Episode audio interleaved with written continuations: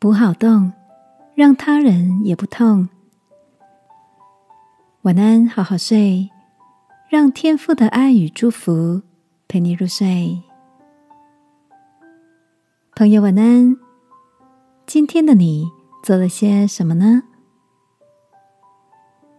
昨天，David 说他开车的时候，发现马路中有一个大坑洞，他反应很快的闪过了，在停好车后，马上拨了路平专线通报。请求市政府派人来填补。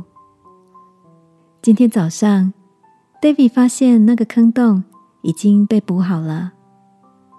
他开心的说：“一个小小的举动，就可以让骑车的人避免摔倒，也能防止开车的驾驶撞坏轮框。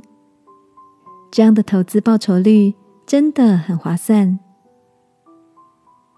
听着 David 的分享。大伙都很佩服他遇到事情时热心善良的正面态度。这个马路上的坑，就像是我们在生活中遇到的潜在障碍和危机。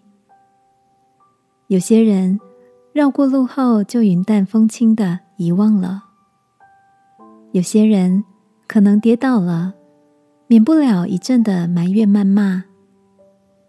但能够像 David 一样，一心记挂着不让别人跌倒受伤，真是很难能可贵的性格。也难怪体贴的 David 总是有着让人称羡的好人缘。亲爱的，当遇见生活中的坑坑洞洞时，你的反应是什么呢？爱我们的天父说。